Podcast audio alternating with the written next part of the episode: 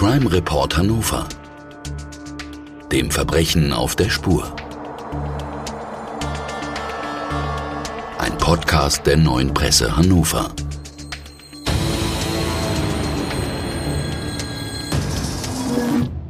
Dieser Podcast wird freundlich unterstützt von visit-hannover.com. Herzlich willkommen, liebe Zuhörerinnen und Zuhörer, zu einer neuen Folge von Trugreim Hannover, dem Verbrechen auf der Spur. Hier berichten Journalistinnen und Journalisten der neuen Presse über spannende Kriminalfälle, die sie begleitet haben, während der Ermittlungen, als Reporter oder Reporterin aus dem Gerichtssaal und auch darüber hinaus. Heute bei uns im Podcaststudio ist Thomas Nagel. Bei der neuen Presse berichtest du regelmäßig aus den Gerichtssälen. Willkommen. Ja, hallo Rolf, schön wieder hier zu sein. Thomas, du hast uns einen Fall mitgebracht, der mit einem Wasserrohrbruch beginnt und der uns zurück in eine Einbruchserie führt, die Hannover in den 80er Jahren in Atem gehalten hat. Hören wir uns den Fall mal an. Waffen, Knete und Juwelen. Der Fall des Willenschrecks. Der 17. November 2012 ist ein kühler, leicht regnerischer Samstag. Im Stadion von Hannover 96 hat gerade die zweite Halbzeit des Bundesligaspiels gegen den SC Freiburg begonnen. Es steht 1 zu 1, als Polizisten in der Löwenstraße im Zooviertel unweit der Eilenriede an der Tür von UWG klingeln. Der 69-Jährige lebt hier in einer kleinen Wohnung.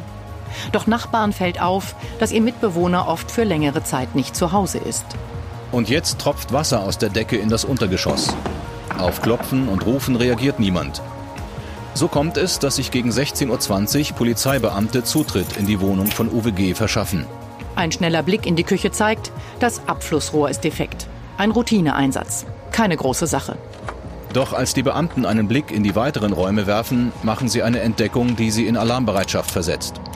Sie finden Waffen, Handgranaten, eine Panzerfaust, Maschinenpistolen, Karabiner, Trommelmagazine, fast 60.000 Schuss Munition.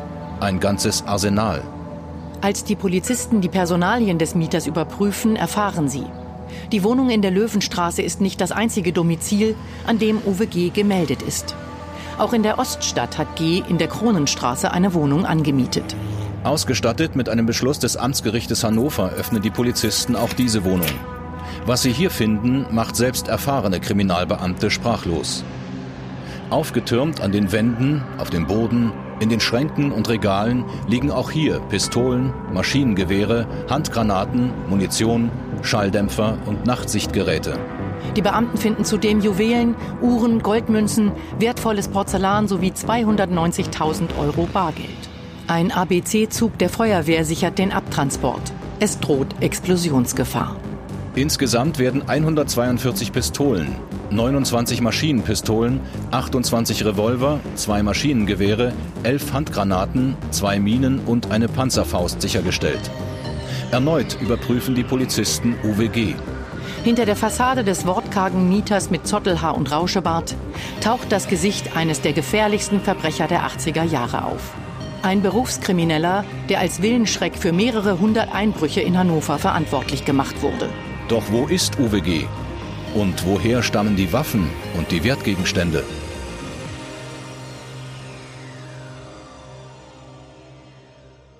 Ja, Thomas, ähm, offene Fragen am Ende. Was kannst du uns denn sagen? Was ist denn aus UWG geworden? Wurde er gefasst? UWG wurde in der Tat gefasst. Er hatte sich abgesetzt nach den Waffenfunden und wurde dann sechs Monate später in Tschechien von Zielfahndern festgenommen. Das war im April 2013. Wer ist denn Uwe G? Was kannst du uns über die Persönlichkeit dieses Mannes sagen? Wer ist das? Uwe G. ist jemand, der äußerlich sehr auffällig ist. Er ähnelt so ein wenig ähm, dem Zauberer Gandalf aus Herr der Ringe, von Frisur her, von, einem, von der Barttracht. Er kleidet sich sehr einfach ähm, und ist für die Polizei, auch wie für den ähm, forensischen Psychiater im Prozess ein großes Rätsel gewesen, weil er spricht nicht mit Behörden. Okay, aber du warst ja beim Prozess dabei. Was äh, hast du für einen Eindruck? Was ist das für ein Typ?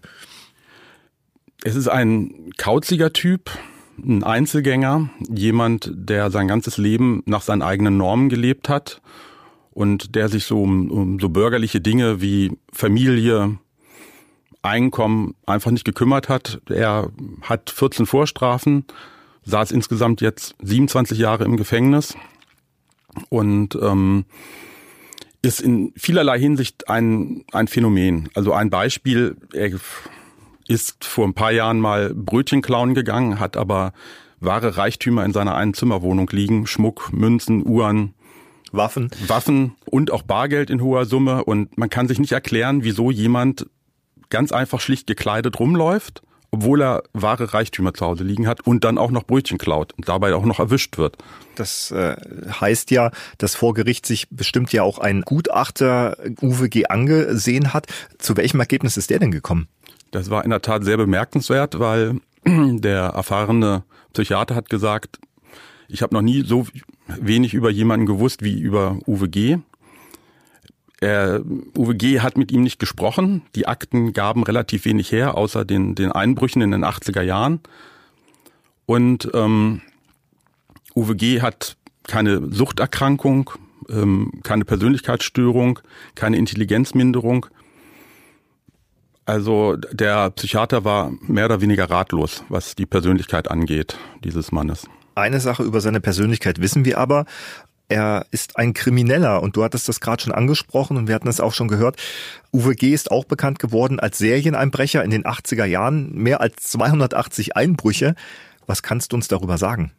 Naja, relativ wenig, muss ich gestehen, weil das hat in diesem Prozess, den ich begleitet habe, nicht mehr so eine große Rolle gespielt. Die Vorstrafen wurden genannt.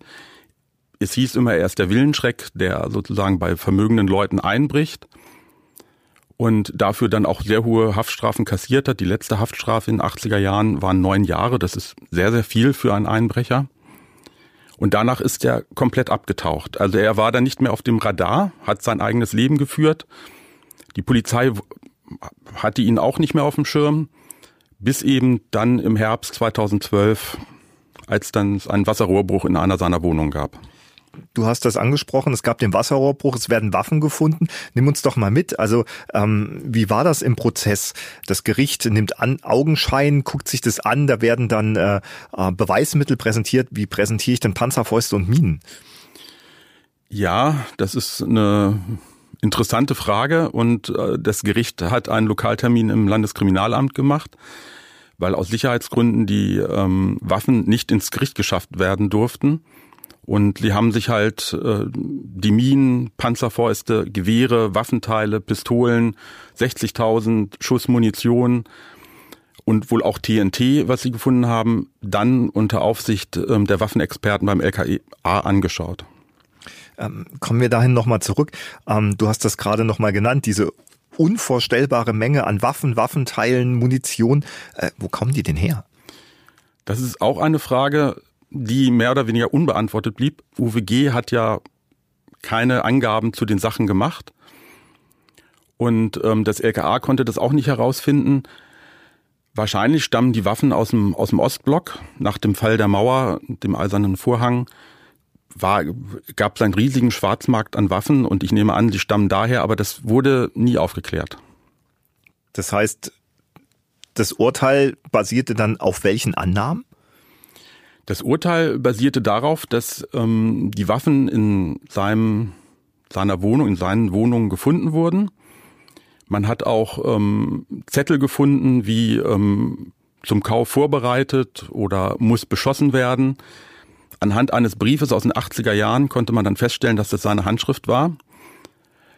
Und die Richterin hat ihn dann wegen äh, Verstoß gegen das Kriegswaffenkontrollgesetz ähm, verurteilt. Er hat vor Gericht gesagt, er ist ein Waffenliebhaber und er mag gerne Waffen auseinanderbauen, aber die Kriegswaffen, das worum es ja eigentlich geht, die hätte ähm, einem Freund gehört, den er im Gefängnis kennengelernt hat und der Freund war aber schon verstorben, also der konnte sich dagegen auch nicht mehr zur Wehr setzen. Dieses Geständnis war nicht widerlegbar. Trotzdem ähm, wurde er wegen ähm, Verstoß gegen das Kriegswaffenkontrollgesetz zu vier Jahren Haft verurteilt. Kannst du uns kurz etwas sagen? Was bedeutet das Kriegswaffenkontrollgesetz? Hast du da Informationen? Das hört sich ja sehr, sehr martialisch an. Ja, das Waffengesetz selber ist sehr, sehr speziell. Also ähm, wenn man jemanden Waffenexperten fragt, was ist eine Waffe, ähm, dann wird es sehr speziell.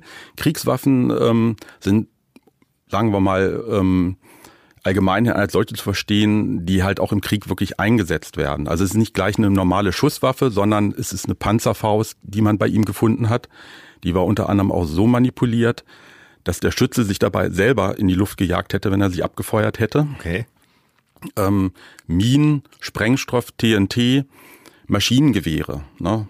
Ähm, das sind so die klassischen Kriegswaffen.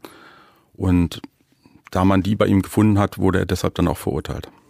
Du hattest gesagt, äh, in diesem ganzen Anzahl von Waffen, die dort rumgelegen, gestapelt, überall auffindbar waren, äh, lagen dann auch Zettel wie Vorbereiten. Das widerspricht ja so ein bisschen dieser Vorstellung, dass ich einfach nur ein Sammler bin.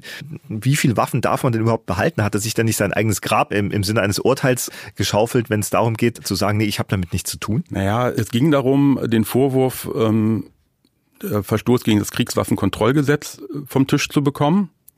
Und es ging auch darum, den Handel mit Kriegswaffen vom Tisch zu bekommen.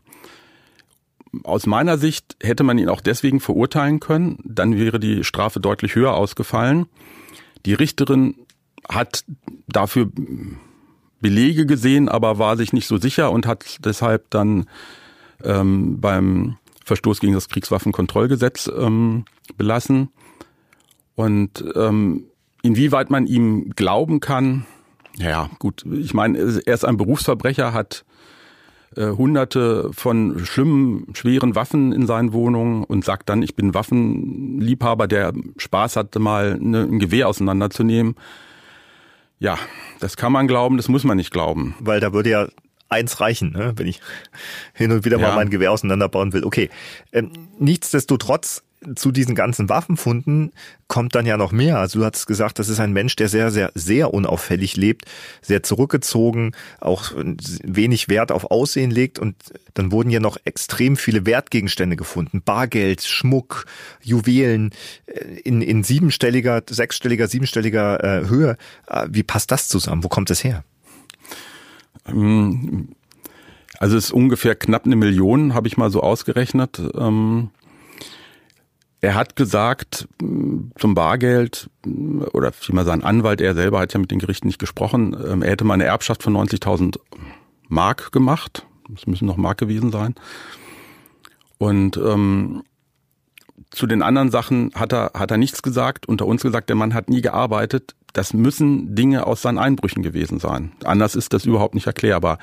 Man hat, die Stadt hat dann ähm, versucht, die Eigentümer zu finden es hat sich niemand gemeldet. Und das ist auch eigentlich vollkommen klar, weil die Einbrüche liegen Jahrzehnte zurück. Die Menschen sind versichert, die haben den Schaden erstattet bekommen. Ne? Warum sich dann nochmal Ärger machen und sagen, ja, das ist hier meine Münzsammlung oder so. Also es hat sich äh, kein, kein Eigentümer gefunden für die Wertgegenstände. Das spricht ja nochmal dafür, dass der Charakter von Uwe G. ja wirklich extrem schwer zu verstehen ist. Also wir haben jemanden, der, der Waffen handelt. Wir haben jemanden, der Millionenwerte bei sich rumliegen hat und der dann Brötchen stiehlt. Ähm, du bist nun in sehr, sehr vielen Gerichtssälen gewesen. Du hast mit sehr, sehr vielen Angeklagten Kontakt gehabt. Du hast mit sehr, sehr vielen Verurteilten Kontakt gehabt, hast die gesehen. Nimm uns doch mal mit. Kann man das irgendwie klassifizieren? Du hast gesagt, er hat überhaupt nicht gesprochen. Ist das normal? Welche Typen von, von Angeklagten würdest du denn äh, erkennen? Kann man das klassifizieren? Ja, es gibt schon Typen von Angeklagten. Es gibt den klassischen Betrüger, der auf alles ähm, eine Antwort hat und ähm, nie einsehen würde, dass er gelogen hat. Es gibt den eher wortkargen Gewalttäter. Es gibt Drogenabhängige. Es gibt Leute, die komplett mit sich und ihrem Leben überfordert sind. Uwe G. spielt, äh, ist mit diesen Kategorien überhaupt nicht zu fassen. Er ist in meiner, aus meiner Sicht ein, ein Solitär als Angeklagter, als Ganove. So eine Anekdote bei seiner Festnahme, die Zielfahnder, als sie ihn dann nach Deutschland zurückgebracht haben, haben auf einer Autobahnraststätte halt, gemacht und ähm, dann ging es darum, ob man ihm die Handfesseln abnehmen kann und dann hat er gesagt, ich verspreche euch, ich haue nicht ab. Sie haben ihm die Handfesseln abgenommen, er ist nicht abgehauen, hat auch keinen Versuch unternommen. Die hatten also das Gefühl, auf sein Wort kann man sich verlassen. Also ähm, es hieß auch während des Prozesses, das ist ein Ganove alter Schule, der redet nicht mit den Behörden, nicht mit der Polizei, und ähm, deswegen ist das ein ganz außergewöhnlicher Mensch. Jemand hat mal gesagt, solche Ganoven gibt es nicht mehr. Ähm, jemand anders meinte, ähm, man wird ihn nie verstehen. Du hast äh, das gerade angesprochen, diesen Begriff der Ganoven-Ehre. Das äh, hört sich ja tatsächlich etwas altbacken an. Was bedeutet das für dich? Naja, ich mache Gerichtsberichterstattung seit den 90er Jahren. Ähm, so echte Ganoven, Ganoven-Ehre habe ich eigentlich kaum noch kennengelernt. Ähm, Im klassischen Sinne bedeutet das, das ist jemand, der entscheidet sich, den Weg zu gehen, meinetwegen als Einbrecher oder als, als Betrüger. Und wenn er dann überführt ist, nimmt er die Konsequenzen in Kauf, verrät aber auch niemanden. Das ist also so ein, so ein, man kennt es im Krimi vielleicht so als Gentleman-Gangster oder so. Falls es diese Typen überhaupt jemals in größerer Zahl gegeben hat, heute gibt es sie mit Sicherheit nicht mehr. Und ob UWG wirklich so der ehrenwerte Ganove ist, habe ich auch so ein bisschen meine Zweifel. Wie sieht denn das aus? Ähm, Ganoven-Ehre hin oder her. Uh, Uwe G. hat Straftaten begangen, ähm, für, für die er sich vor Gericht verantworten musste, auch wenn er keinerlei Aussage getätigt hat. Wie lautete denn das Urteil? Er wurde zu vier Jahren Gefängnis verurteilt. Und musste die komplett absitzen? Ja, soweit ich weiß, hat er die komplett abgesessen. Hm das ist ja auch wieder so ein Beweis. Ähm, man sagt ja häufig, dass ein Geständnis sich vor Gericht strafmildernd auswirkt. Das heißt, wenn er vielleicht geredet hätte, was angeboten hätte, dann hätte er vielleicht was dreieinhalb Jahre, drei Jahre bekommen. Also das scheint ja auch jemand zu sein, der diese Art von Konsequenz dann eben auch eingeht. Ja, danach sieht es aus. Allerdings waren diese vier Jahre auch aus meiner Sicht ein Geschenk, ähm, weil das Geständnis war ja eine Erklärung, ähm, das, was ganz besonders schlimm daran ist, da habe ich keine Verantwortung für. Das war mein Freund. Der Freund lebt nicht mehr. Der, da gab's, der, der, das war auch ein verurteilter Straftäter, aber die Strafakten ähm, waren schon gelöscht und der Polizei war dieser Freund nur als Betrüger bekannt. Also ich habe meine Zweifel, dass das, ähm, dieses Geständnis oder Teilgeständnis ähm, wirklich so der Wahrheit entsprochen hat. Wir müssen ja natürlich eine Sache auch noch ähm, in Betracht ziehen. Wir sprechen ja nicht von jemanden, der zur Tatzeit 20, 30, 40 Jahre alt war, sondern wir reden ja tatsächlich von einem, ja, Gangsterrentner, könnte man ja fast sagen. Ja, ganz in Rente, ja, genau. Ähm ja, das, er stand sein Leben lang äh, außerhalb äh, einer Normalität, wie wir sie kennen, mit Ausbildung, Arbeit, Familie äh, Freunde. Er gilt als Einzelgänger und hat äh, immer nur Straftaten begangen. Warum er dann so lange abtauchen konnte und wie er die Zeit rumgebracht hat, das entzieht sich unseren Kenntnissen, weil wie gesagt, er hat mit niemandem gesprochen ähm, und ähm, er lebt wahrscheinlich sehr einfach und sehr zurückgezogen, hatte eine Freundin, die ist verstorben, da meint er, hätte er sehr drunter gelitten, das ist vielleicht sogar nachvollziehbar und auch glaubhaft. Ähm, aber dieser, diesen Mann kann man nicht in normale Kategorien äh, einordnen. Gut, wer 60.000 äh, Schuss Munition, Pistolen, ähm, Minen, Panzerfäust in seiner Wohnung hortet, der ist da vielleicht auch nicht reinzukommen. Kannst du mir sagen, was ist denn mit diesen Waffen geschehen? Also ich stelle mir das gerade so vor, dass da, dass da ein halber LKW mit Waffen äh, anfährt, dass da wird abtransportiert. Was passiert mit solchen Sachen? Ja, ähm, im, die kommen ins LKA, die werden dort äh, begutachtet. Das hat enorm lange gedauert. Ähm, als der Lokaltermin im November 2013 war, da hieß es, dass das Gutachten noch nicht komplett fertig sei. Dazu muss man wissen, da waren die Waffen schon seit einem Jahr beschlagnahmt. Und nach der Rechtskraft des Urteils werden diese Waffen zum Teil aufgehoben zur, zur Dokumentation, sprich Anschauung, ähm, um auch zu, die Waffenexperten zu schulen oder zum größten Teil dann vernichtet.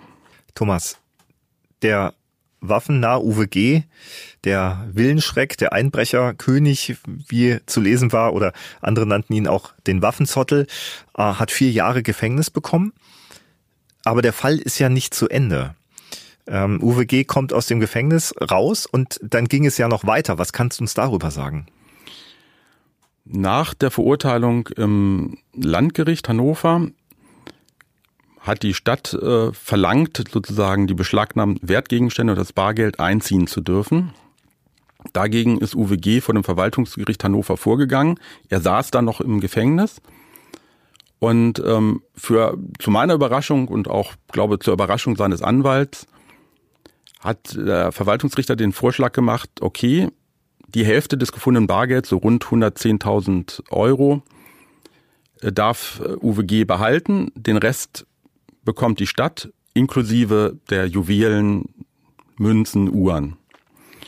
Und ähm, das war aus meiner Sicht ein ähm, sehr komfortabler Vergleichsvorschlag. Es gab da auch einen Ratsbeschluss der Stadt Hannover, die haben dem zugestimmt. UWG hat diesen Vergleich abgelehnt. Und dann, damit hat er dann 110.000 Euro verloren, weil dann hat das Gericht entschieden, okay, dann kriegt die Stadt alles. Ist das auch so eine typische Handlung eines, eines UWG? Ja, genau. Der äh, war der Meinung oder hatte die Einstellung, ähm, mit dem Staat mache ich keine Geschäfte, keine Deals, ich will alles, mir gehört alles und ähm, da gibt's keine faulen Kompromisse. Aus meiner Sicht sehr töricht, weil das war wirklich ein sehr ähm, vorteilhaftes Angebot für ihn. Also fast ein goldener Handschlag könnte es man. War, es war der goldene Handschlag, genau. Ähm, aber er hat ihn ausgeschlagen, weil er, da, da haben wir es wieder mit der Ganoven-Ehre, mit dem Staat, mit staatlichen Institutionen, mache ich keinen Vergleich. Das bedeutet, die Stadt Hannover, da gibt's irgendwo einen Raum, da steht ein Resort drin und da liegen jetzt Juwelen, Uhren, Schmuck, äh, wie bei Dagobert Duck oder wie, wie kann man sich das vorstellen? Ja, das ist eine, ist eine gute Frage. Ehrlich gesagt weiß ich auch nicht genau, wo die Stadt ähm, das ähm, lagert beziehungsweise wie sie das zu Geld macht. Ich meine, ähm, okay, das würden Sie wahrscheinlich auch nicht sagen. Ne? Würden, würden Sie auch nicht sagen, genau. Ähm, es ist so, dass die Stadt natürlich im Prinzip bei ihrem defizitären Haushalt wahrscheinlich dankbar ist für so einen warmen Regen. Ähm, aber wie und wo das gelagert wird, kann ich auch nicht sagen. Das heißt, äh, man kann davon ausgehen, dass vielleicht ein, ein Teil des, äh, des Fahrradweges der Stadt Hannover oder vielleicht eine Kita oder Teile einer Kita oder sonst äh, eine soziale Einrichtung, ja, von Uwe G. mitgesponsert worden ist. Von seinen Verbrechensopfern, genau, ja. Und Uwe G., der das schön brav gehortet hat und eben anstatt in großem Luxus zu leben, wie man das sonst eigentlich von Verbrechern kennt, ne, das schnelle Geld für wenig Arbeit, das hat er nie an, angerührt. Wahrscheinlich ist er einfach ein sehr geiziger Typ, der das einfach Spaß dran hat zu besitzen. Was ist aus Uwe G. denn geworden? Weiß man das? Ja, mit Abstrichen. Also ich habe witzigerweise Uwe G. in den vergangenen Jahren immer wieder mal gesehen im Vollgasweg, wo er dann zwischen Amtsgericht und Landgericht langgegangen ist. Ich habe ihn natürlich sofort wiedererkannt, weil er genauso aussah wie während des Prozesses, so als Waffenzottel Gandalf, ne? Und es hieß nach dem Prozess, er will nach Tschechien gehen und dort mit seiner Lebensgefährtin neu anfangen. Das scheint jetzt auch der Fall zu sein. Das, ich habe ihn jetzt schon seit längerem nicht mehr gesehen. Das letzte, was ich gehört habe, ist, dass er Grundsicherung in Deutschland beantragen will. Ich meine, er hat ja nie in die Rentenkasse eingezahlt. Und ähm, dass er jetzt aber wohl in Tschechien sein soll und dort mit seiner Lebensgefährtin leben soll. Aber er ist auch immer wieder nochmal in, in Hannover. Du hast von Uwe G. als einen Solitär gesprochen. Ähm, du kennst nun viele Straftäter, du hast äh, über viele Straftäter auch berichtet. Was bleibt von so einem Fall bei dir?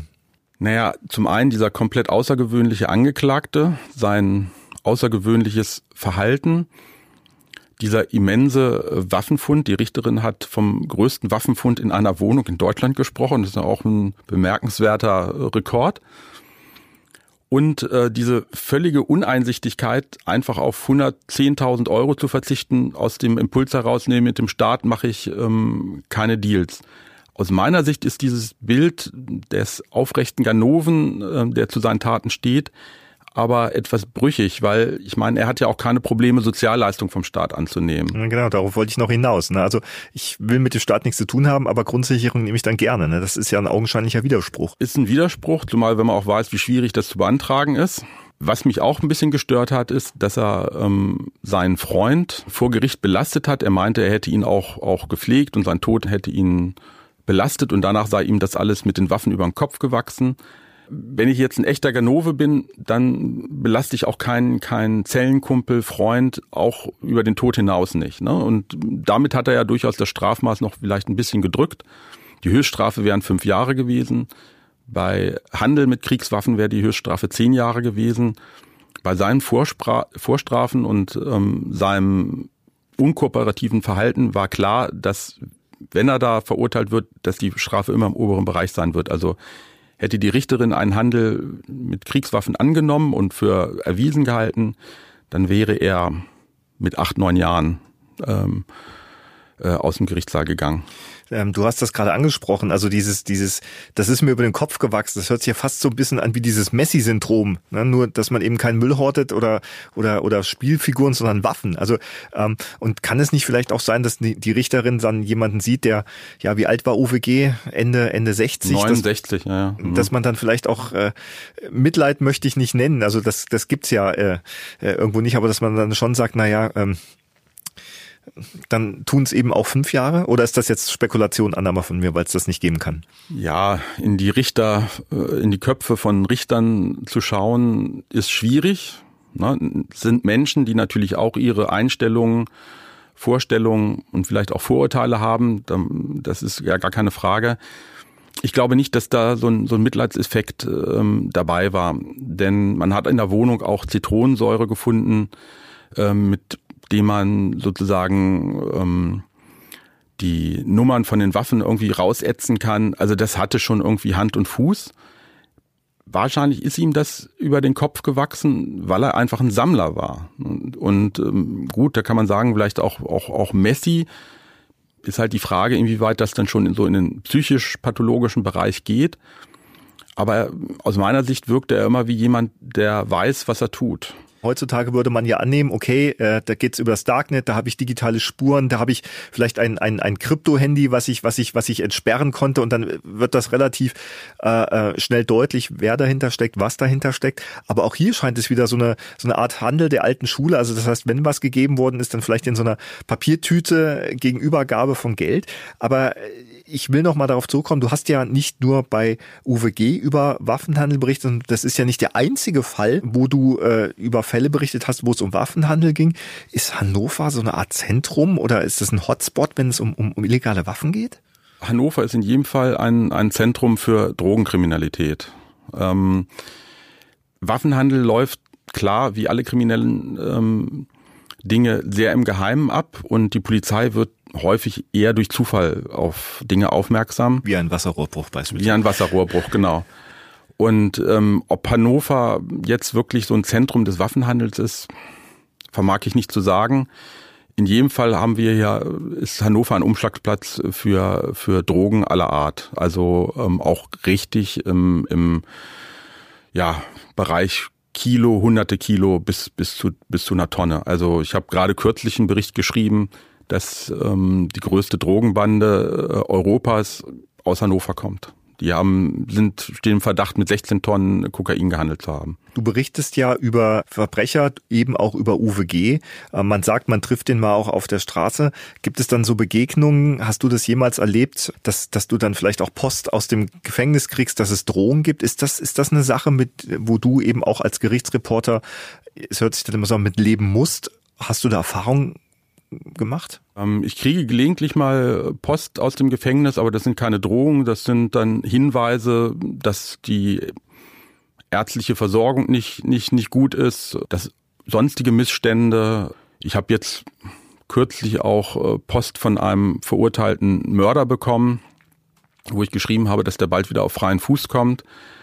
Und ähm, der fühlte sich durch meine Berichterstattung nicht richtig wiedergegeben, aber der hat mir nicht gedroht. Der, das ist einfach so, der, der möchte gerne Briefkontakt. Das ist, ist auch so, dass im Gefängnis es auch relativ langweilig ist. Ne? Und ähm, ich habe auch schon mal über einen ähm, Gefangenen berichtet, der war dann draußen, dessen Verurteilung als Einbrecher habe ich selber mitverfolgt, deswegen hatte ich einen Bezug zu ihm, sagen wir mal so. Und der hat sich dann über die, die Krankenversorgung im Gefängnis beschwert. Und die Geschichte habe ich auch gemacht, ganz einfach, weil das ein Bereich ist, der sich der Öffentlichkeit komplett entzieht. Und ich auch glaub, manchmal glaube, dass ähm, oder der Strafvollzug auch nicht, sich nicht so ganz sicher sein darf, sozusagen alles, was hinter den Gefängnismauern geschieht, wird nicht öffentlich. Na genau, das ist ja deine Aufgabe als Journalist. Thomas, was ist dein Fazit zu dem Fall der Willenschreck? Ja, das Fazit ist ähm, ein außergewöhnlicher ähm, Angeklagter, der ähm, ein einmaliges Verbrechen begangen hat aufgrund der Größe des Fundes und ähm, der aber in sich ein bisschen inkonsequent war, weil er einerseits sagt, ich rede nicht mit den Behörden, ich mache auch keine Deals mit den Behörden, andererseits aber eben dann doch auch auf Gnade hofft. Eine Begründung war, warum die Strafe nicht so hoch ausfallen wollte, er wollte sich nochmal ein neues Leben in Tschechien mit seiner Lebensgefährtin aufbauen. Das wirkte alles für mich nicht so ganz ähm, konsistent und, und konsequent. Und letztendlich fragt man sich, warum hat dieser Mann so gelebt, wie er gelebt hat? Da gibt's keine Antwort drauf. Und als Schlusssatz könnte man vielleicht auch sagen, Verbrechen lohnt sich nicht, auch wenn ich die Möglichkeit hätte, vom Staat Geld zu kriegen. Ich habe mich gerade heute mit einem Richter unterhalten und wir waren uns einig, ähm, dass Verbrechen sich wirklich überhaupt nicht lohnt, weil selbst wenn man ein paar Wochen, ein paar Monate, ein paar Jahre in Saus und Braus lebt, was danach folgt, ist meistens nicht so schön. Thomas, herzlichen Dank, dass du mit mir, mit uns über den Fall des Willenschrecks gesprochen hast. Vielen Dank. Und ja, das war auch schon unser aktueller Fall. Ich hoffe, unsere Folge hat Ihnen gefallen. Wenn das so ist, freuen wir uns über eine positive Bewertung. Wenn Sie Feedback haben, erreichen Sie uns über unsere Social-Media-Kanäle auf Instagram und Facebook sowie über www.neuepresse.de und per E-Mail unter truecrime.neuepresse.de. Vielen Dank, tschüss und auf Wiederhören. Wenn Sie Lust bekommen haben, die Originalschauplätze historischer Verbrechen in Hannover zu erkunden, haben wir genau das Richtige für Sie. Kommen Sie mit auf die Jagd. Von Königsmarkt bis Hamann, von Hanebut bis Duyer. Bei der neuen Tour durch die Innen- und Altstadt von Hannover lauschen Sie spannenden Hintergründen aus der Kriminalhistorie an den Originalschauplätzen in Hannover. Was hat es mit einem Leichenfund an der Leine auf sich? Wo hat Hamann sein Unwesen getrieben? Und wo ist der Legende nach das Beutelager von Hanebut? Die Antwort auf diese Fragen und noch vieles mehr erfahren Sie bei diesem Rundgang. Neben dem thematischen Schwerpunkt der historischen Verbrechen geben unsere Krimi-Guides auch viele Informationen zu bekannten Sehenswürdigkeiten Hannovers. Alle Infos und Daten zum Rundgang gibt es unter www.visit-hannover.com/krimitour. Dort finden Sie auch alle Informationen etwa zur geführten Fahrradtour, zu den Highlights der Stadt oder zum kulinarischen Stadtrundgang. True Crime Hannover, dem Verbrechen auf der Spur, ist ein Podcast der Neuen Presse Hannover. Von und mit Thomas Nagel, Christian Lohmuth, Britta Marholz und Rolf Rosenstock. Chefredaktion Carsten Bergmann. Technische Realisation Alexander Kollmeier, Felix Grieshammer, Patrick Wehrhahn. Sprecher Nicola Irmer, Martin Schubach, Marina Adelmann. Musik Ian Post. Redaktion und Regie Rolf Rosenstock. Produktion TVN Production. Ein TVN Corporate Media Podcast 2022.